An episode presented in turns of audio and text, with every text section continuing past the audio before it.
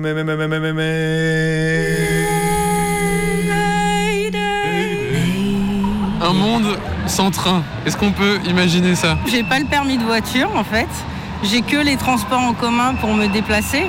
Et le train, c'est très important. hein. Quand je vois euh, en province, surtout, euh, qu'il est délaissé pour des bus, quoi. Je comprends pas en fait la politique des conseils régionaux euh, à vouloir mettre tout le monde sur la route. J'adore les trains, donc non, un monde sans train, c'est pas possible pour moi. J'adore voyager en train. J'adore regarder les paysages par les fenêtres des trains. J'adore rencontrer des gens dans les trains. J'ai pris beaucoup de trains, donc il est hors de question qu'il n'y ait plus de train. Et pourquoi il n'y aurait plus de train d'ailleurs? Imaginez un monde sans train Euh, Où on serait tous en vélo peut-être? Ça prendrait beaucoup de temps quand même. hein. non, j'ai un peu de mal quand même. hein. J'avoue, j'ai un peu de mal. Oui et non, ça dépend de l'endroit où on se trouve. Et où est-ce qu'on doit aller Et là, toi, tu dois aller où, là, par exemple? Chez Macron, foutre le bordel. Ben, il faut prendre le train, alors. Bah non, à pied c'est bien, mais c'est compliqué le train. Faut mettre des rails, tout ça. Et un monde sans train. Ah c'est faisable, hein. il y a des endroits où il n'y a pas de train, et les gens ils se déplacent.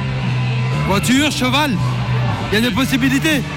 Ah bah non, un monde sans train, on est, moi j'imagine pas un monde sans train. Tous ensemble, tous ensemble, Tous ensemble, tous ensemble, Un monde où le train est privatisé. Là, ça arrive parce que nous sommes passés en société anonyme là au 1er novembre. Donc il va y avoir euh, l'ouverture à la concurrence. En fait, je pense que c'est un des transports qui peut être que public. Parce que euh, les investissements qui doivent être faits dans le matériel et les infrastructures sont tellement énormes. On, on l'a bien vu avec l'ouverture à la concurrence du fret. Quoi. Veolia, ils n'ont pas tenu longtemps avant de partir, euh, enfin, parce que ça, ça rapportait pas. En fait, ça rapporte pas. Quoi. Mais en tout cas, un monde sans service public, un monde sans répartition des richesses, je ne peux pas l'imaginer. C'est pour ça que je suis ici aujourd'hui. Quand tout est privatisé, la concurrence fait qu'après, c'est pas toujours très bon au niveau du service, euh, c'est pas toujours très bon au niveau des prix. Ça crée une troisième classe en fait euh, de voyageurs. Puisque la troisième classe, elle est reléguée dans les bus, puisqu'elle n'a plus les moyens de se payer en fait euh, des billets de train. Je voyage beaucoup et euh, moi-même j'ai été obligée effectivement de rejoindre la troisième classe, c'est-à-dire ceux qui prennent les bus. Au lieu de faire des trajets en 2 heures ou 3 heures, de faire des trajets en moyenne entre 4 heures, voire 10 heures en fait. Quoi. Et donc ça, ça exclut une grande partie en fait euh, de la population, de la mobilité et des moyens de transport. les cheminots, et ils sont chauds. C'est beau par là. Mayday, Mayday. 102.2 Mayday, 102.2 Mayday un appareil en perdition. Mayday 102.2 Tous les mercredis à 18h sur Radio Canu International Airport. Mayday, Mayday, micro rouge. Ouais, micro rouge. Mayday, Mayday, micro vert. Mayday, micro vert. 102.2. Mayday, euh, les CD sont gravés ou pas Mayday. Mayday. Des micros sont des portraits, des récits, des remixes, des rencontres, des cartes postales, des reportages, des voyages. C'est Mayday. Le Mayday de Wednesday. Mayday, mercredi 18h sur Radio Canu. Mayday, saison 2. Cette semaine, Mayday reprend le train. La situation est alarmante. Ou plutôt, on reste à quai. Bah, là aujourd'hui c'est quand même le 51e jour de grève. Or, le monde change. Et récemment j'ai discuté avec euh, un militant de France Télécom que j'ai rencontré dans les euh, manifestations. La SNCF doit changer aussi. Euh, les situations sont, ont des similarités inquiétantes. Ce qui fait que mes locomotives vont à la vitesse que je veux. Je ne cherche l'affrontement avec personne. On fait un pas de côté. Et il y a un monde qui s'appelle les traînistes. Et on marche sur les traverses pour exhumer les voies abandonnées. Ils ne se servent pas, ils se demandent pourquoi le reste comme ça. Les petits trains installés dans les greniers. J'aime bien m'amuser avec les choses qui fonctionnent. Et les dépôts de TGV bien gardés. Tu vas passer euh, des années à écrire le même mot. Tout est branché sur des décodeurs. hein. Les trainistes, ils vivent dans les trains. C'est pour ça qu'on est proche des cheminots. À mon sans conducteur de train non plus, parce que je veux pas des trains euh, à pilote automatique là. Vous voyez, comme les avions à pilote automatique. Ben, dans toutes les manifestations, on constate que euh, il y a d'autres secteurs d'activité qui prennent euh, qui prennent le relais. Ça arrête pas, on pense.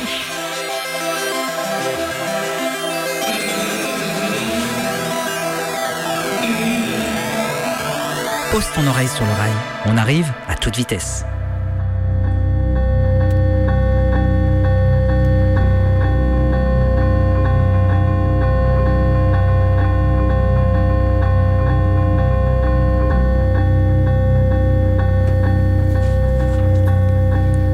Tracé des premières lignes de chemin de fer obéissait surtout à des contraintes physiques. La puissance des locomotives ne permettait pas de tracter des trains dans des pentes à la déclivité trop marquée.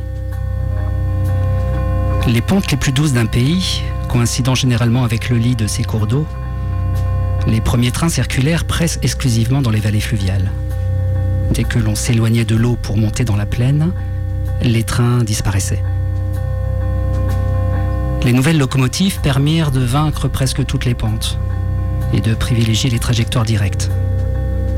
L'invention du tunnelier et la construction de viaducs de très grande portée permirent au train d'écrire son histoire librement, loin des contraintes originelles de la géographie physique.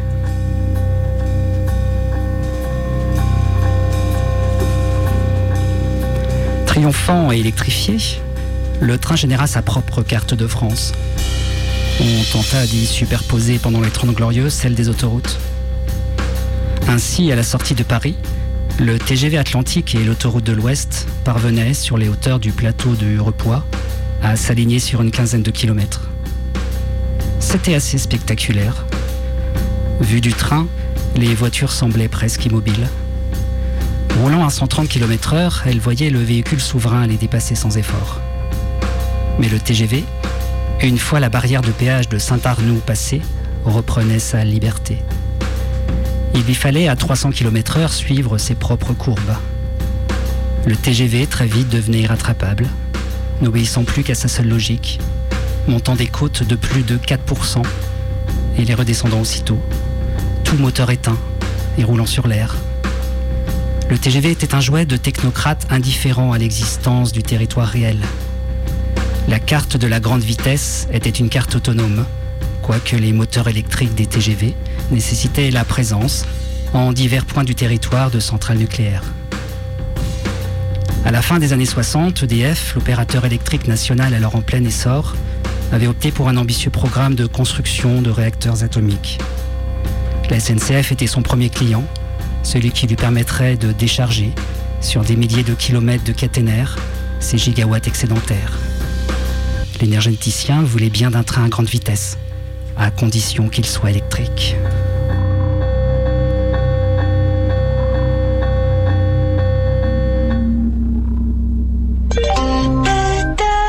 Le TGV 2901 à destination de Rennes est annoncé, voie G, situé dans le grenier de la gare. Merci de ne pas marcher sur la locomotive et de ne pas piétiner les rails. Monte. Mayday. On est dans un petit grenier aménagé exprès pour, pour le petit train. Rencontre. Alors, ici, c'est la commande des locomotives. On la fait avancer à la vitesse qu'on veut.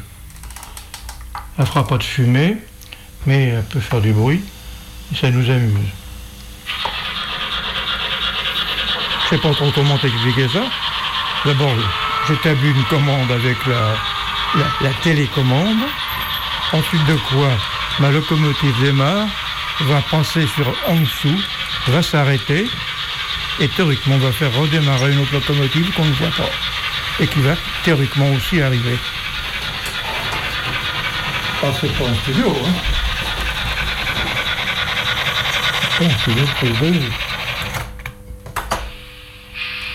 Quand on appuie sur le système d'arrêt, ça s'arrête. C'est drôle. hein. C'est drôle. Il y a des, commandes, des, des- des télécommandes que j'ai montées moi-même à l'intérieur qui font que on commande l'arrivée du courant, on ne la commande pas, c'est tout. C'est très simple. hein. L'électronique se passe dans le boîtier là. Parce que tout est, tout est, tout est branché sur des décodeurs. hein. Alors, ce qui fait que mes locomotives vont à la vitesse que je veux. Sur le même circuit, il peut y avoir une locomotive rapide et une lente en même temps. Tandis que dans le temps, il fallait que chaque locomotive était équipée différemment. Ça, ça fait un sacré bruit. Le, le souffle. Ah oui. Et puis là, comme on l'a tous bien entendu, je l'arrête.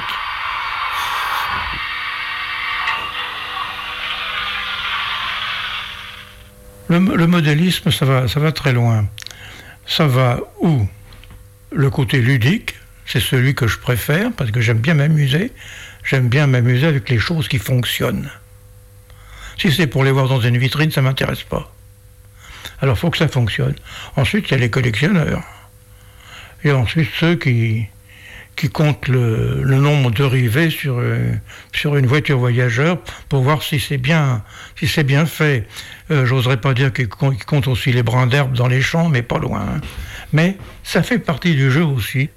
Ben, le but principal, c'est de faire une, une gare, une gare de passage. C'est-à-dire que un grand train s'arrête, euh, ou s'arrête pas, ou passe, accompagné d'un espèce de dépôt de locomotive.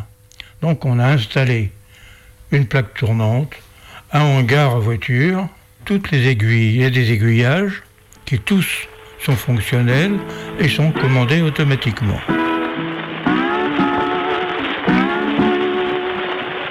J'y rêvais quand j'étais très jeune. Après ça, j'ai fait ma carrière toujours en y pensant. Puis quand j'étais en retraite, eh ben, je me suis bien amusé avec. voilà. En gros, alors, il y a le dépôt de locomotive. Ici, un dépôt de charbon, théoriquement. Euh, une locomotive à vapeur, il faut mettre du charbon dedans. Alors, à l'intérieur, il y a le mécanicien et le chauffeur. Il y en un qui ouvre la porte et l'autre qui met la pelletée. Là, ça s'appelle un cendrier. Oui, parce que pour les locomotives à vapeur, il y a de la cendre, figurez-vous. Pas mal. Quand la locomotive est à son dépôt, il faut vider le cendrier. Voilà, alors le cendrier est vidé. Ici, c'est les pompes hydrauliques. On met de l'eau dans les réservoirs des locomotives à vapeur. Et ici, on remplit les bacs à sable. Fait qu'il y a aussi des bacs de sable sur toutes les machines d'ailleurs. Le sable est injecté, propulsé sous les boudins des roues quand il y a du, gel ou qu'il y a euh, pour que ça accroche mieux En gros, et là, euh, une station de lavage des, des voitures. Euh, la voiture, c'est le véhicule dans lequel on met les voyageurs et le wagon dans lequel on met les, comment dirais-je, les marchandises.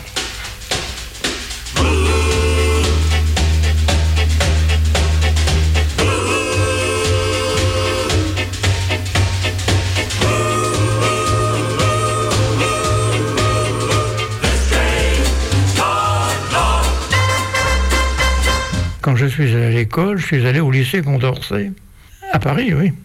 Et à la sortie du, petit, du petit Condorcet, il y avait un marchand de, de train.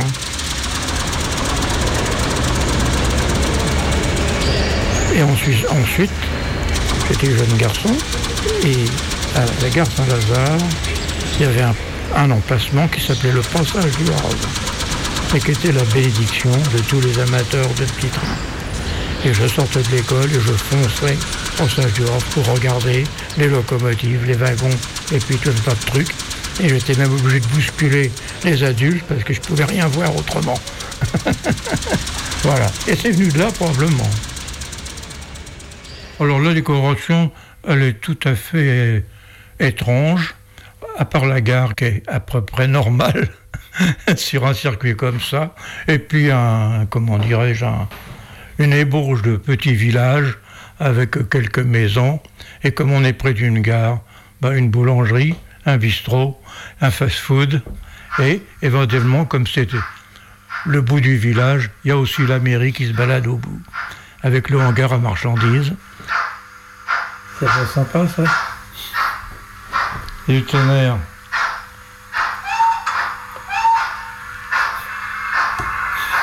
C'est parce que c'est une manœuvre, alors là, pas faire n'importe quoi.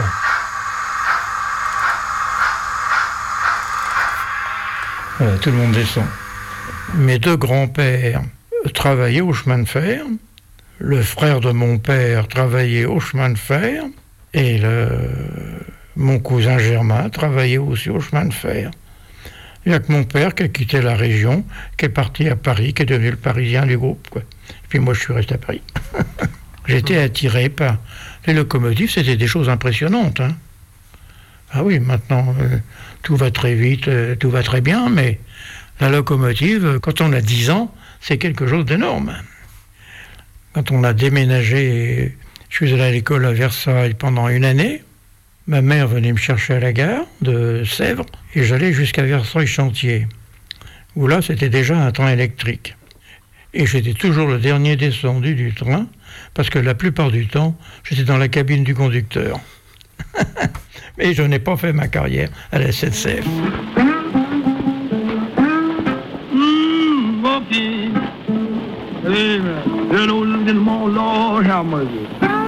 Au fil des années, on réfléchit à un tas de choses. Si on veut faire quelque chose immédiatement, très vite, euh, ben, on commence par un, je voudrais dire un, un- rond ou un ovale sur une table. hein, Et puis si on a aimé le chemin de fer euh, pour des raisons diverses, bon, on fait vite un petit réseau. Et il y a des entreprises qui se, font un plaisir de fabriquer un tas de trucs pour, pour appâter les clients. Mais c'est très bien. Il y a des semi-constructions toutes faites, quoi. Mais je fais partie d'un club où il y a pas mal de maisons qui sont, qui sont faites en carton par les membres du club. Ah oui, oui. Le vrai sifflet sur la... Fatalement, le, bruit de la vapeur. Il faut en avoir envie. Et après, tout vient tout seul.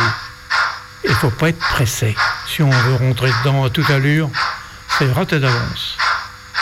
On tripote des petites choses. Faut être soigneux, bah oui. Par principe. Quand on pose, on pose, on jette pas. Et quand on se soulève, on n'arrache pas. On se lève. C'est pas pareil. Maintenant, je vais arrêter.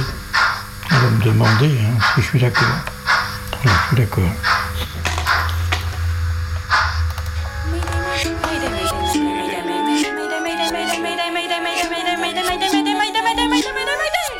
Aïe.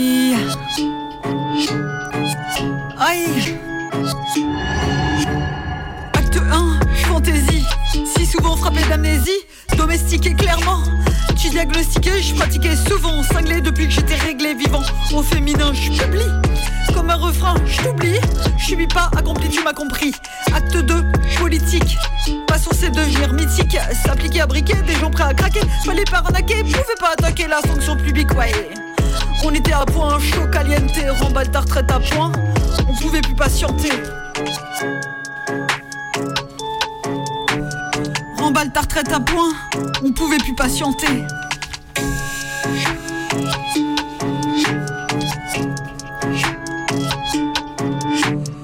Acte 3, antipolitique, c'est convenu, fais un pas de côté. 102.2, Radio Canu, quitte à se retrouver, quitter la société, quitter pour t'opposer à la Delphité. Moi c'est Delph, Delph comme tu veux. C'est des faits, 2020 pas d'effort. Effectivement, je suis pas effacé. Acte 4, solidarité. Yes Futur fait partie de mes rêves. Une trêve c'est reparti, on crée pas de parti et la théorie n'a rien à foutre là-dedans. Acte 5, unité. La majorité c'est l'absurdité. On t'a pas attendu pour lutter, on crée la sororité. Acte 6, interdit. Comme tes délires de mec 6, héroïsme ou égoïsme? On a choisi l'érotisme. Acte 7, alliance. Acte 8, patience. Acte 9, balance. Acte 10, autonomie.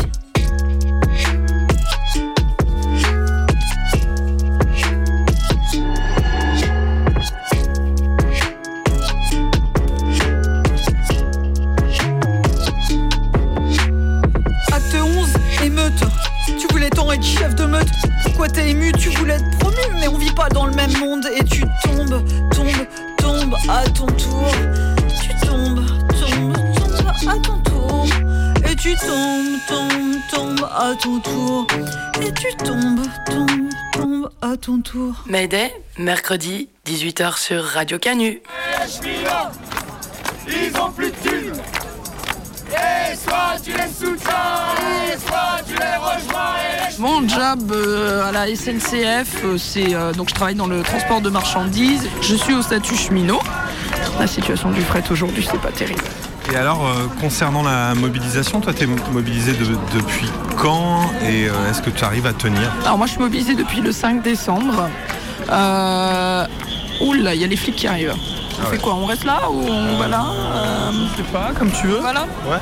Attention, attention Il y a des Stormtroopers en bleu qui sont en train de s'approcher euh, d'une manifestation parfaitement pacifique puisqu'on avait des cheminots qui étaient en train de chanter pour attirer l'attention sur leur euh, caisse de solidarité.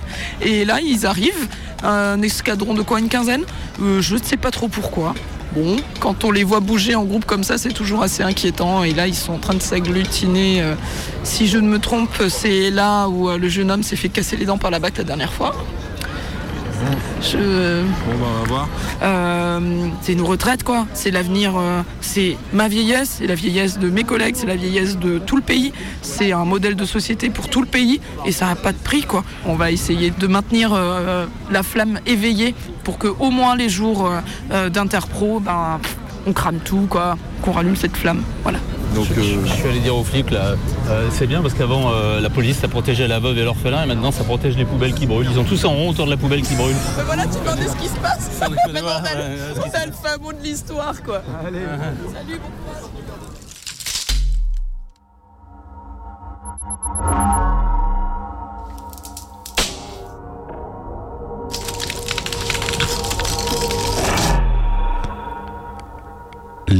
D'industrie en étaient certains. Avec l'arrivée des socialistes et de leurs alliés communistes au gouvernement après l'élection présidentielle de 1981, le train, solution de transport collectif déployée par une régie publique, allait provisoirement détrôner l'automobile, symbole de liberté, de libre concurrence et d'individualisme, pour venir représenter, à la place de ces autoroutes, le nouveau visage de la modernité. Cette défaite, au moins en termes de communication, prit le nom de TGV, ou train à grande vitesse. Pendant plus d'un quart de siècle, le rail allait incarner en France le progrès triomphant. La mise en scène serait parfaite, un design industriel irréprochable, des records, aucun accident, des destinations mythiques.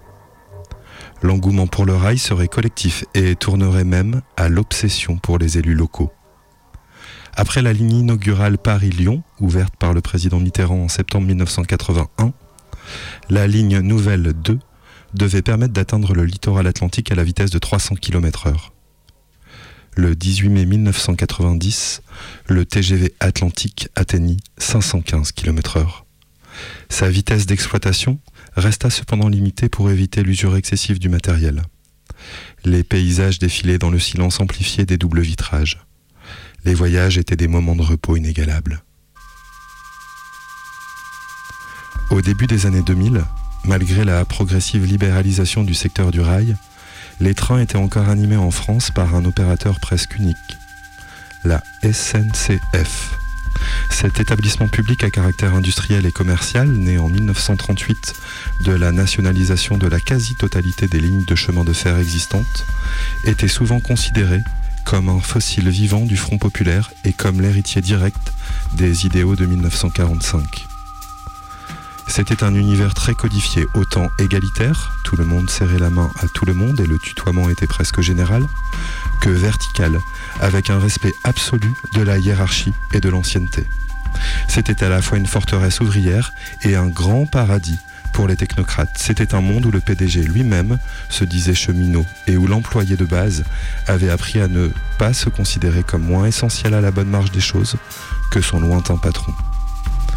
La SNCF était une utopie dotée d'un chiffre d'affaires, un monstre étatique doté d'une stratégie valide, une superstructure affaissée et pléthorique, mais capable encore de faire se mouvoir simultanément plusieurs millions de tonnes de métal sans panne et sans collision.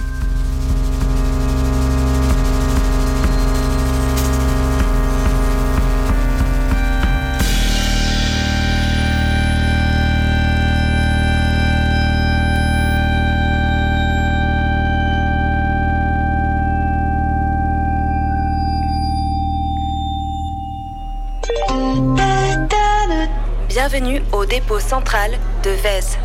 Voie F, retrouvez tous les anciens modèles de train. La Micheline, le Corail, le TGV Orange, le Double Deck, ainsi qu'une belle collection de wagons graffés. On est en fin d'après-midi, je connais bien le dépôt, je l'ai fait trois jours avant à 10h du matin entre les travailleurs, donc euh, tu vois, je connais vraiment bien le truc. Je vais peindre un train et en fait au bout de euh, 10 minutes, j'ai tout rempli, j'ai fait mon fond, il me reste que mon contour, en gros il me reste 2 minutes de peinture. Il y a une voiture de gendarmerie qui, qui débarque dans mon dos quoi, sur la route, le long du train, commence à jouer à cache-cache entre les trains. Je sors du dépôt, là la gendarmerie euh, arrive à fond dans mon dos, il s'arrête, il me coupe la route, donc là je décide de courir devant les gendarmes, on est en pleine journée, c'est un dimanche. Là, je peux te dire que j'ai la peur de ma vie. Euh, donc en fait, je suis serré, je suis coincé en étau entre la route et le fleuve. Je suis complètement, je suis un espèce de lapin affolé et tout. Je peux plus avancer le long de la rive. Les gens, ils sont derrière dans le bois en train de marcher. Je les entends et tout. Il fait jour, il n'y a pas moyen de se cacher. Donc là, je comprends que en fait, je suis parti du mauvais côté. Je tombe dans des marais un peu, des espèces de sable mouvant. Je m'enfonce, j'ai de la terre jusqu'aux cuisses. Je ressors, je récupère mes chaussures. Et là, je comprends qu'il faut que je retraverse la route, quoi, et que je repasse devant les gendarmes me cacher de l'autre côté du, du podé quoi. Donc je fais ça. Les gendarmes ils hallucinent, t'imagines leur gueule, ils me voient repasser devant eux en courant dans l'autre sens, tu vois. Retourner dans le dépôt là où j'avais que j'avais fui en courant, retraverser tout le dépôt. J'arrive dans une forêt, là la nuit commence à tomber et en gros je me mets des pierres sur moi quoi et je me mets de l'herbe et tout et je me terre blotti, trempé, froid, envie de dégueuler euh, et après j'attends pendant 8 heures. Je suis resté là toute la nuit sans bouger. Et les gendarmes, en fait, ils balayaient la forêt, ils balayaient le terrain. Moi, je veux bouger. En fait, je me rends compte qu'ils sont à 6 mètres de moi, ces bâtards, qu'ils attendent dans le noir aussi. Et j'attends le petit jour. Et à 7 heures du matin, je ressors. Bon, on va où là On va à Vez là. On va aller peindre un train. Donc là, comment ça va se passer? Là, ça va se passer que je vais garer ma voiture assez loin. Parce que sur ce plan-là, il y a ce qu'on appelle un MC, un maître chien, qui surveille le, le plan. Euh, il faut un chouf. Il faut un mec, un guetteur. Donc là, on a un guetteur avec nous qu'on va déposer. Ce guetteur, il a un téléphone. Il va être euh, en contact visuel en permanence avec le maître chien qui est dans sa voiture. Et si le maître chien sort, passe des coups de fil ou qu'il y a quelque chose qui se passe, le guetteur nous appelle sur mon portable. Ça va bien se passer. Moi, je suis graffeur. Mayday. Je m'appelle euh, Julien, j'ai 33 ans. Je suis un stit, j'habite à Lyon, je suis marié et j'ai une petite fille. Reportage. Ma fréquence, elle est allée crescendo, je pense, depuis mes débuts il y a 11 ans, ou ces 4 dernières années. Moi, j'étais à 2-3 sorties par semaine. Tu vois la montée à gauche là? Là, ouais. Il est là, il est là-haut le MC normalement. Le pont était là. Ouais, et je te laisse là À toute.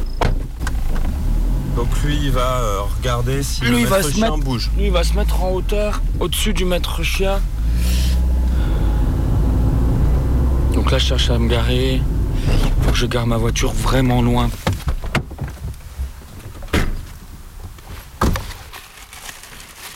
J'ai repris la semaine dernière à Paris. Je suis allé à Paris et, euh, j'ai repris. Ça y est. Come back. J'ai peint 3 RER à Paris, tout seul, en pleine journée. Je peux te dire que j'ai repris des sensations fort rapidement. Les supports, euh, c'est connu dans le monde du graffiti, il y a plusieurs supports. Il y a les supports fixes et les supports roulants. Tu commences souvent par les supports fixes, c'est la rue. Euh, la rue, ça veut dire faire des tags, faire des graphes aussi sur les stores, sur les murs. Ensuite, euh, il y a ce qu'on appelle la VF, la voie ferrée. Font peindre les VF pour qu'on voit nos blazes et nos crews sur, euh, sur les lignes, quoi. Et notamment pour que les autres te voient quand ils prennent le train. Euh, ensuite, l'autoroute, évidemment. En gros, axe de transport, VF, autoroute. Il y a tout l'aspect rue. Et après, il y a les roulants. En roulant, il y a deux gros roulants, les trains tous les trains, et puis euh, les métros, qui sont vraiment un, monde à part. Et il y a un monde qui s'appelle les trainistes, quoi. Et le but, c'est d'avoir euh, le maximum de modèles. Les modèles anciens qui sont carrés, les modèles récents ils sont plastiques, ils sont un peu uniformes. Euh, les couleurs comptent parce que tu vas régler d'ailleurs tes couleurs sur ton fond. Les, les, les, les trainistes, ils vivent dans les trains. C'est pour ça qu'on est proche des cheminots, on vit dans les gares, on vit dans les dépôts, quoi. On passe notre temps là-dedans. L'idéal pour nous, ce serait de peindre la partie qui est tout à gauche, là. Bon, écoute, ça bouge pas trop. De toute façon, on est obligé de se rapprocher, donc on va avancer. Et puis on va aller voir, on va aller sur le train. Donc la prochaine étape, c'est d'aller jusqu'au train. Là, c'est un peu chaud, tu dois rentrer sur la voie ferrée. On va passer par un trou dans le grillage qui est assez loin. Ensuite, on se fait petit. On va jusqu'au train. Là, on se terre au pied du train. On attend 20 secondes. si ça bouge pas, ça veut dire qu'a priori personne nous a capté quand on est rentré. Et puis après, ben, on attaque. 4-5 couleurs de rempli. J'ai décidé de mettre un contour blanc. J'aime bien les contours blancs, donc je vais mettre un fond foncé, fond noir. En ce moment, je bosse beaucoup sur ces couleurs, sur des trucs classiques. En fait, chaque graffeur va peindre pour quelque chose de différent. Il y a tout un aspect légal du graffiti. Moi, ça m'intéresse pas du tout. Et je pense que j'ai toujours aimé être dans l'illégalité. Et pour moi, l'acte subversif est intimement lié à la chose qui me fait le plus bander dans le graffiti, c'est le rush d'adrénaline. Dans le graffiti, il y a une philosophie qui fait que normalement tu dois voler tout ce que tu peux. Voler tout ton matériel de graffiti. Et euh, après, bah, les gros graffeurs, ils volent leur bouffe, ils volent leurs fringues, ils volent leur euh, téléphone portable. Ils ont plus besoin de travailler, quoi. Ils volent, quoi. On a cela en commun avec ceux qui font un combat politique et qui rentrent dans l'illégalité. Et c'est d'ailleurs des milieux qui se croisent. De là à dire que tu veux faire euh, passer un message politique, je pense pas. Enfin, moi, je, déteste la police. C'est mes ennemis, si tu veux. Eux, ils doivent m'attraper. Moi, je dois les éviter. Et puis, euh, on doit déjouer des systèmes de sécurité. Euh, quand tu apprends à regarder des caméras, à passer à travers des grillages à barbelés et tout, là, tu as un rapport de, combat des systèmes mais tu fais ça pour toi, pour peindre, pour le rush d'adrénaline. C'est vraiment calme. Il va y avoir la première phase où on rentre. S'il y a un problème, on s'inquiète surtout pas. Ah oui, il y a un truc très important quand tu fais du graffiti, il faut surtout pas paniquer, il faut pas courir, il faut attendre. Après, là, quand on commence à te courir dessus, évidemment, faut courir. Mais il y a plein de fois où j'ai pas bougé comme un lézard et des mecs qui me passent à 3-4 mètres, qui me captent pas, etc., etc. Donc là, on va se baisser, on va regarder ce qui se passe. Puis on va avancer en restant baissé vers le train, d'accord Allez, viens, on va aller jusqu'à la tête du train qui est là-bas. On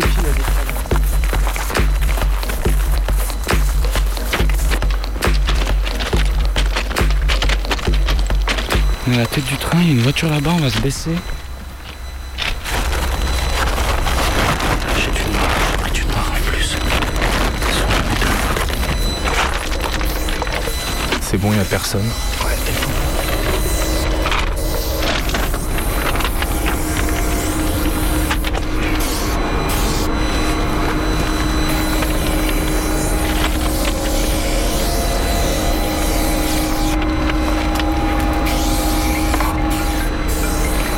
Portable. Portable portable. Allô Ok, ça marche. Il arrive en voiture, le sécu. Ah, c'est lui là-bas, tout au bout. Comment on fait On va attendre, il va passer derrière les trains.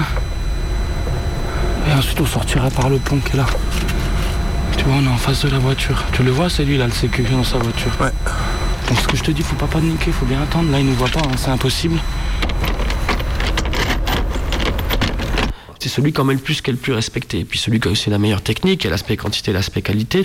En fait, les passants n'en ont rien à foutre de toi. Enfin, les gens trouvent ça moche, mais eux, ils lisent pas. Nous, on lit les villes, quoi. Les graffeurs, quand on va dans une ville, on regarde pas les monuments, on regarde ce qui a marqué sur les monuments, en fait. Et on lit les crews et on regarde quels crews sont passés par là, quelle équipe, s'il n'y a pas quelques potes à toi.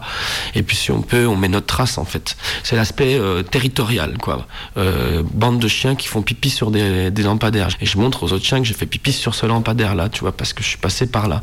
Et d'ailleurs, à chaque fois que je vais dans une ville ou que je voyage à l'étranger, même sur des rochers dans la montagne perdue, eh ben nous, on grave notre nom et notre crew, quoi.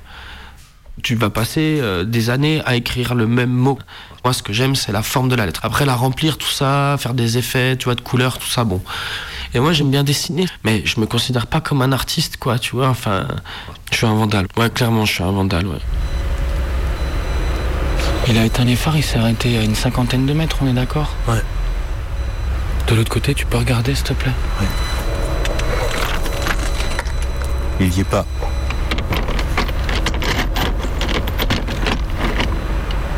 Train. Bon Ils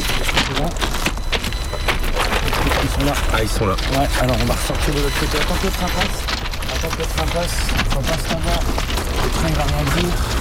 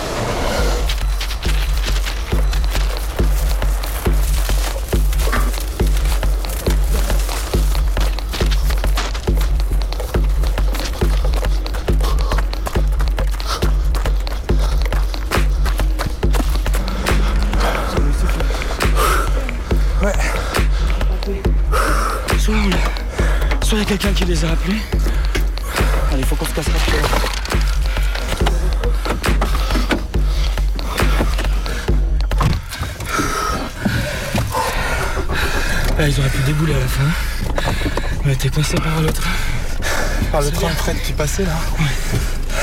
C'est bien, ça ressemble à ça, le graffiti. Le style, c'est les lettres, le goût, c'est les couleurs, le support, c'est le taux de risque, les risques, c'est nos valeurs, ça c'est la culture graffiti, tant qu'on peut pas nous encadrer, on peut pas nous voir en peinture. Graffiti, culture. Mayday, remix.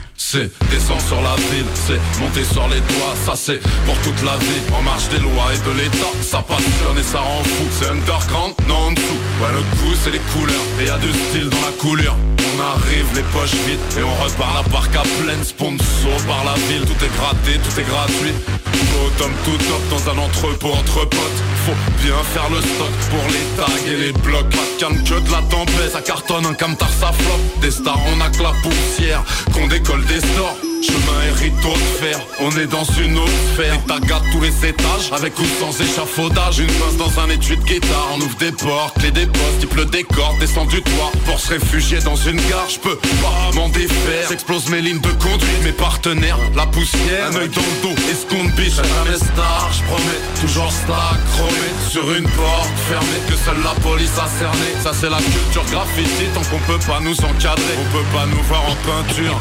Graffiti, nous on trouve nos marques ici Sur vos murs, vos carrosseries. Du chrome et de l'acide, du fond de nos tunnels. On brille. Première pensée, sensée de la journée. Au des gratte-ciel, qu'est-ce que je vais encore dégrader Ça c'est la culture graffiti, tant qu'on peut pas nous encadrer. On peut pas nous voir en peinture. Graffiti, culture. J'ai le rap pour les aveugles et pour les sourds le graffiti. On aime les surfaces lisses comme des b-boys. Ceux qui signent d'une croix sont des petits toys. C'est la culture graffiti, tant qu'on peut pas nous encadrer. On peut pas nous voir en peinture. Graffiti, culture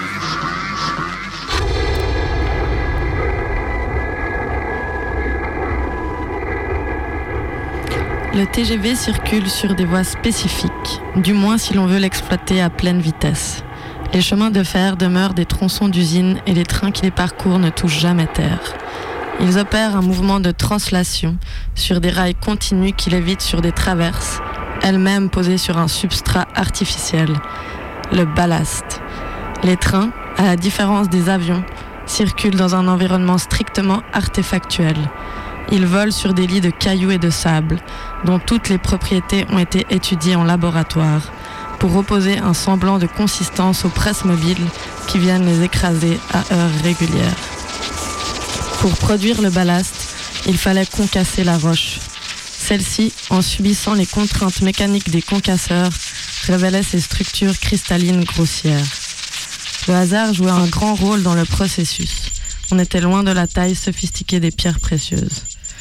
Le ballast devait se montrer, par-delà sa nature granulaire, aussi coalescent qu'un fluide, et ses formes irrégulières devaient former, statistiquement, des voûtes suffisamment régulières pour répartir équitablement les charges dynamiques qu'elles auraient à supporter.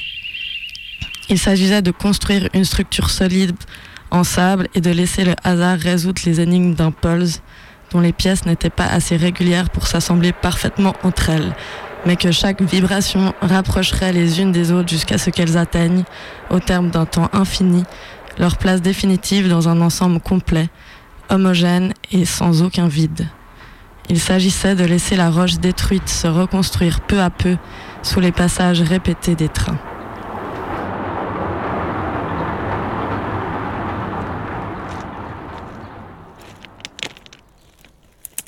Elle m'a tout de suite intriguée.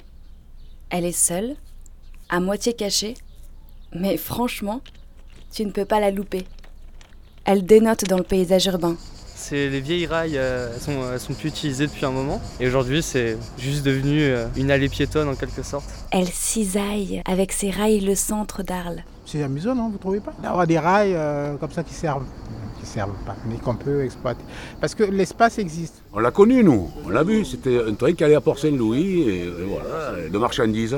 Je veux en savoir plus sur elle, la connaître, interroger sa mémoire, peut-être percer ses secrets, qui sait. Avec toutes ces années à faire rouler des trains, elle a dû en voir des choses. Vous savez combien de fois ils ont été pris en photo ces rails-là? Je sais pas combien de fois. Qu'est-ce qu'ils en font. Le déplacement quotidien des ouvriers, leur gamelle à la main, les sorties du dimanche pour voir la mer, à Port-Saint-Louis, le chien oublié sur le quai, la solitude des gardes-barrières au quotidien rythmé par le passage des trains. Les artistes de ces derniers siècles, Van Gogh bien sûr, les pannes récurrentes et l'argent manquant pour entretenir ces voies reléguées en seconde zone, les guerres, les coups de foudre et inévitablement les ruptures. C'est fini, euh, ils s'en servent pas, ils se demandent pourquoi le reste comme ça, ça doit servir à quelque chose. Ça y est, ça fait deux mois qu'on n'est plus ensemble. Mais ça va, hein. Franchement, euh, ça va. Je me sens euh, assez sereine. D'ailleurs, c'est complètement fou de me dire que ça va, que je suis pas en train de ramper, les yeux hagards, sans repère, desséchés, et remettant en boucle l'histoire de notre relation. Don't let me down. Non, je vais bien quoi.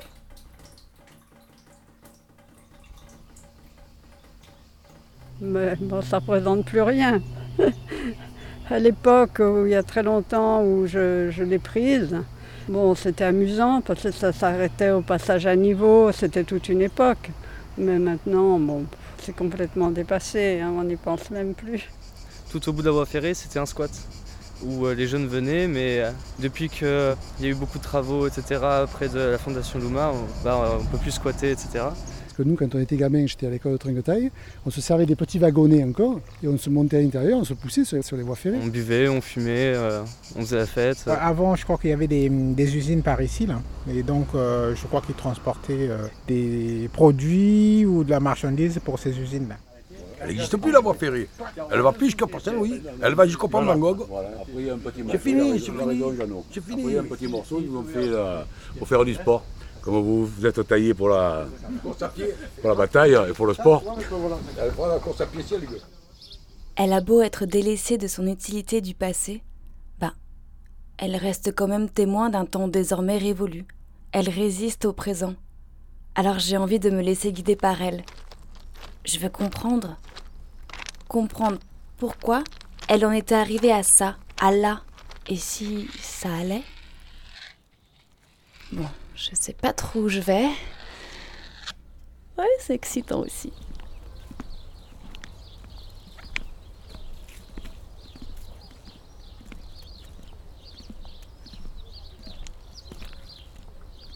Tu sais quoi? Ben, C'est ultra droit une voie ferrée. Alors d'un côté c'est rassurant, on a une belle visibilité. Je me laisse bercer par la routine de ce qui se présente à moi. Je me sens même protégée. En confiance quoi, ouais. Marcher que sur les traverses pour ne pas tomber dans la mare au crocodile. Et puis hop, juste un coup d'œil. Et je vois que je peux continuer comme ça encore longtemps. Pas d'obstacle à l'horizon. Mais s'il y a obstacle, je fais quoi? Bah oui, bien sûr, si c'est une branche ou un truc qu'on peut escalader assez facilement ou pousser sur les bas-côtés, ok. Quelques efforts et c'est reparti. Alors, le passage à niveau, ben, il y avait une garde barrière. On tour- elle tournait une espèce de manivelle. Ça, ça se faisait à la main, hein, c'était pas automatique. Et ça soulevait la barrière. Moi, l'hiver, elle me fait peur. Parce que l'hiver, par contre, dès que la nuit tombe, je la prends pas. Parce que, en bout de, de truc, on a un endroit où il y a des, des murs et on se trouve euh, coincé là-dedans. Donc, si euh, jamais quelqu'un agresse ou quoi, euh, personne ne nous entendra. J'avoue que ça m'arrive des fois de flipper un peu. Quand c'est des férias ou des trucs comme ça, on sait pas qu'il peut y avoir au milieu du, du pont là-bas et vu que rien n'est éclairé, faut faire attention quoi. Mais si c'est un big obstacle, le truc insurmontable. Eh ben, je reste bloquée. J'aurais beau tenter de revenir en arrière, essayer de trouver du répit. Au moment de s'engager pour poursuivre la route, il y aura toujours cet obstacle. Ça sera la même chose. Keblo, obligé de dérailler pour s'en sortir. Et là, c'est l'inconnu. L'angoisse en résumé. Game over. Parce que normalement, ce n'est pas ce qui était prévu. Déraillement, impossible. Je répète, déraillement impossible, Déraillement. impossible, impossible, impossible. Même pour un détour, ce n'est pas possible d'aller voir ailleurs. Vous marchez sur le rail, un pied derrière l'autre, un pied devant l'autre, et vous essayez de tenir longtemps. Bien sûr, c'est rigolo quand vous êtes à plusieurs, et voir qui Un. tombe et qui tombe pas. Deux. mm, Trois. Quatre. Cinq. Ah. On a tenu cinq ans ensemble avant de tomber des rails, chacun de son côté. Quand on me demande Bah, pourquoi vous êtes séparés? Je sais pas quoi répondre. Alors les autres essayent de comprendre pour moi. Crise de la trentaine. L'usure de la routine. Moins de sexe. Les disputes pour la vaisselle. Netflix. Le poids de devoir penser à l'autre et devoir parfois se limiter. Envie d'autre corps? Ouais, peut-être.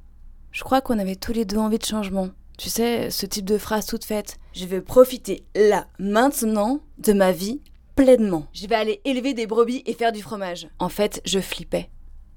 Je flippais d'une vie qu'on m'avait trop bien dessinée. Une vie qui me semblait imposée et pas choisie. Installée en couple 30 ans? Et c'est pour quand le bébé? Bah ouais, on en avait parlé. On savait aussi que ça ne serait pas pour tout de suite. Mais jusqu'à quand on aurait résisté à la pression sociale, familiale, à la horde de bébés en construction dans notre entourage? Tam, tam, tadam. Suite à la rupture d'une porte de wagon, une poule pondeuse s'est échappée sur les voies. La circulation des trains est momentanément suspendue. Merci de votre compréhension. Je suis désormais célibataire à 31 ans. Autant dire que mon statut social en a pris un coup. Il y a, il y a- il y a les rails qui sont existants et je ne sais pas à quoi ça peut servir. Je ne sais pas l'avenir qui réserve à cette trajectoire. C'est que si on enlève les rails, euh, tout de suite les gens auront l'intention ou la possibilité de les occuper et de façon un peu anarchique. Quoi. Je pense qu'aujourd'hui on est vachement attaché à tout ce qui est un peu rétro et ça fait petit chemin de fer et de vintage qui passe à travers la ville. Aujourd'hui, on se dit tout est saturé, etc. Mais là, c'était pas saturé, hein, parce qu'on traîne de ch- chacun son tour. Et ça pollue pas. Je pense qu'il y a des gens qui résistent, ils n'ont plus d'utilité. hein. Même des choses qui résistent et qui n'ont plus d'utilité. hein. Il n'y a aucun projet à long terme maintenant. On fait à la petite semaine.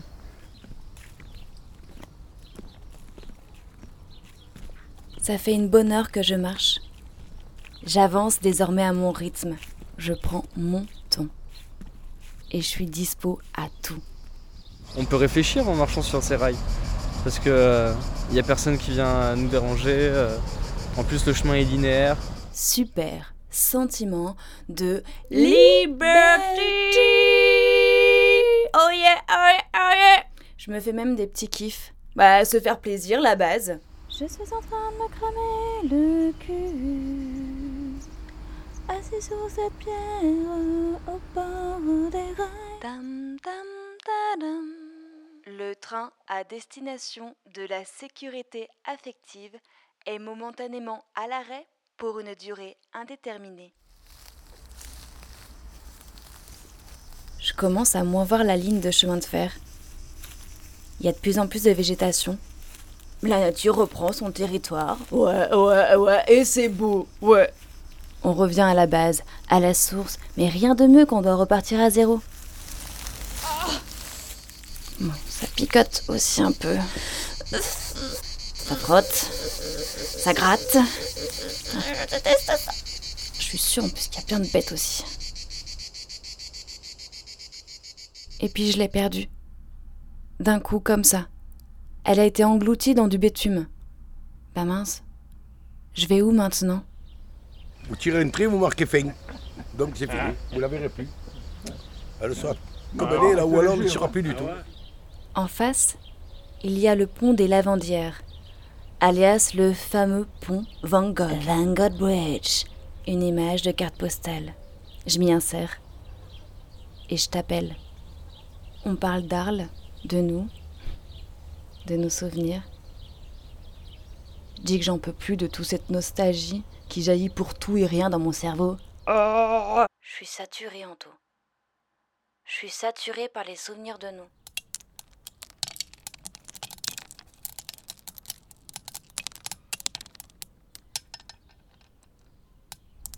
Ça fait du bien de parler. On décharge à haquet ce vécu. Et l'orage s'en va, calmé, indifférent, en roulant devant lui ses grands tonneaux de sang, l'éblouissant orage du génie de Vincent. Et Vincent reste là, dormant, rêvant, râlant, et le soleil au-dessus du bordel, comme une orange folle dans un désert sans nom. Le soleil sur Arles, en hurlant, tourne en rond. C'est Jacques Prévert dans La complainte de Vincent. En fait, je voulais faire un hommage, parler d'elle pour ne pas qu'on l'oublie.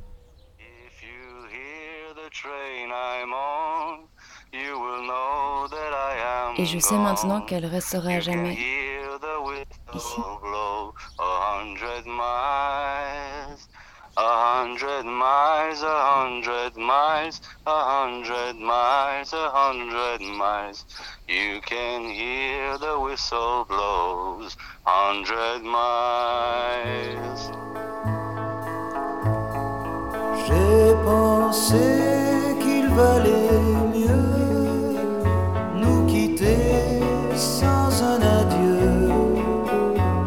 Je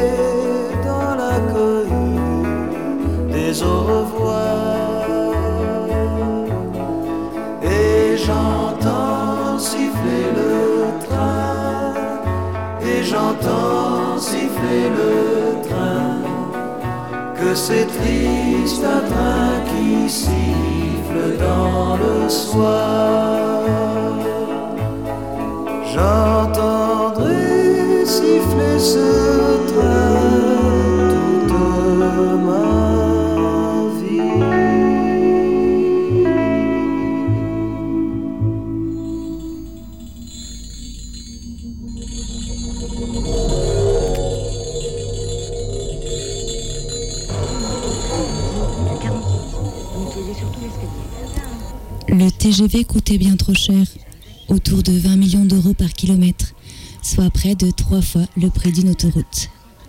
Il avait pourtant acquis en 30 ans une puissance symbolique inégalée. C'était la dernière incarnation du jacobinisme triomphant des Trangles glorieuses. Le plus spectaculaire message d'amour de Paris à la province. Les villes voulaient leur TGV. Nancy avait voulu son TGV, comme sa rivale Metz, et les deux villes avaient accepté l'absurde jugement de l'État qui mit la gare au milieu de nulle part, à équidistance parfaite des deux concurrentes. Toulouse, la ville de l'Airbus, reliée à Paris par plus de 400 vols par semaine, voulait son TGV. Le Havre et Rouen voulaient aussi se sentir aimés de la capitale, comme Bordeaux et Nice. Mais ni l'État, ni ses collectivités territoriales avides de vitesse n'avaient les moyens de s'offrir les caprices rétro-futuristes de la grande vitesse. La crise de 2007 avait révélé le caractère insupportable de la dette publique. La France était progressivement devenue un placement à risque.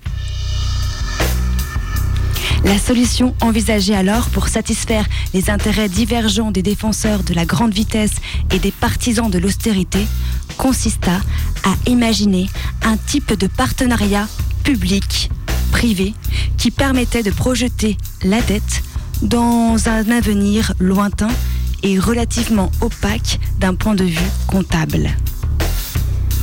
Au siège de la SNCF à Saint-Denis, près du tombeau des rois de France, des ingénieurs dessinaient avec du fil rouge le schéma abstrait de la nouvelle carte de la grande vitesse. Pour la LGV Ouest reliant Paris à Rennes, il fallait redéployer une partie du matériel roulant, redistribuer les horaires et les correspondances, optimiser les flux. Un viaduc en Mayenne reçut son chargement de ballast, les rails furent déposés et soudés, les caténaires dressés et le câble d'alimentation tendu.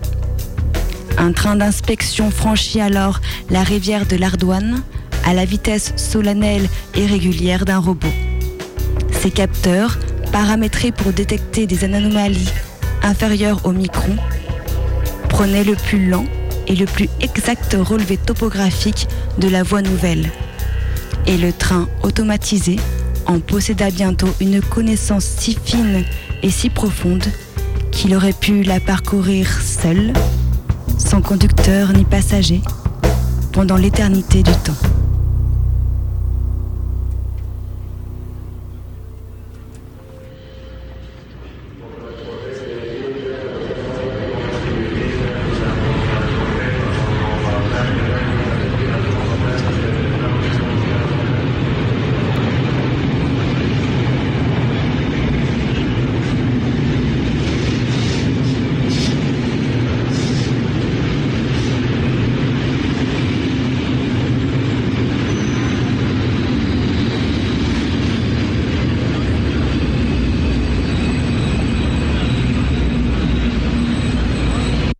En train, ex-Lyon-Pardieu. Le corps file à travers le paysage. Elle pense, le corps, son corps, sa tête surtout. Son buste en reflet dans la vitre du train, confondu avec les arbres noirs filiformes de l'hiver, les bâtiments délabrés. Elle se salit, elle pense. Et soudain, le mugissement d'un mastodonte croisé sur les rails efface le paysage, l'efface elle, masse bleue, écran sur lequel s'affiche l'intérieur du compartiment. Tablette, jambes en jean, logo, ISPAC, karaté full contact, Chambéry le Bourget du lac. Deux secondes d'écran, puis elle, de nouveau, en incrusté sur les rails, ça ralentit. Un jeune homme sac à dos court en parallèle, les bras en balancier, parallèle au suivi des rails. Allez, cours, elle pense. Le train arrive en gare, cours, tu vas le louper.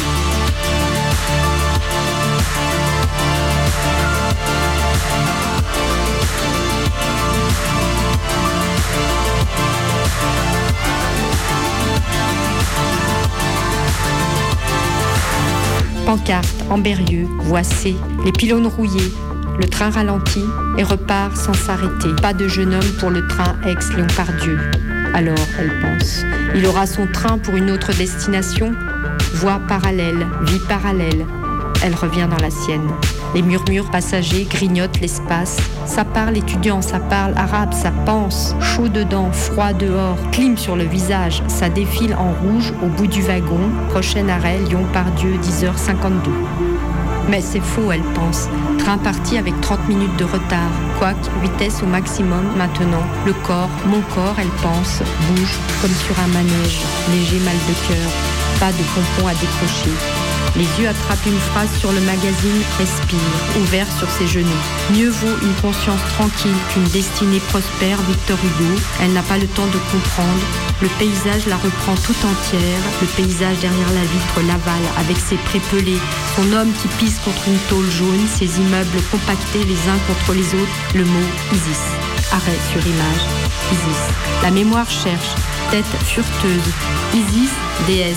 Messagère peut-être Isis met du baume, de la lumière sur la grisaille, du rouge au bâtiment. Ça rugit. Lyon, prochain arrêt, Lyon.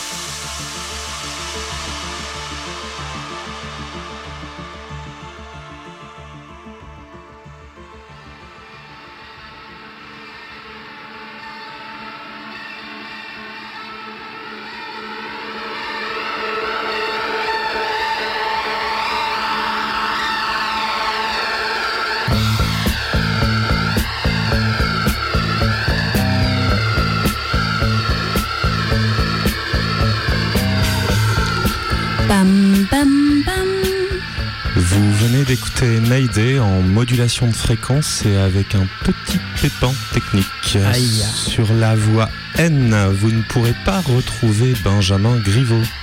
Il porte la gare de l'Est sur le dos. Bam, bam, bam. Votre attention s'il vous plaît, dans les haut-parleurs de la gare de Mayday ont été diffusés ce soir Delph Data, Si Sen et Richard Anthony. Bam, bam, bam. On ne compte toujours pas de grévistes chez les modélistes et momentanément plus assez à la SNCF pour annuler mon train à destination du direct de Mayday. Bam, bam, bam. Plus faire d'annonces. Voix vidée. Envie de rondeur dans mes mots. De cris, de chants, de chuchotis même. Eh oh, vous m'entendez? Je suis pas un robot. Je suis plus invisible. Je suis là. Bam, bam, bam. Tous les voyageurs et voyageuses, voyageuses de Radio Canu sont attendus pour le Canu Info qui partira voie E à 19h. Et même en avance.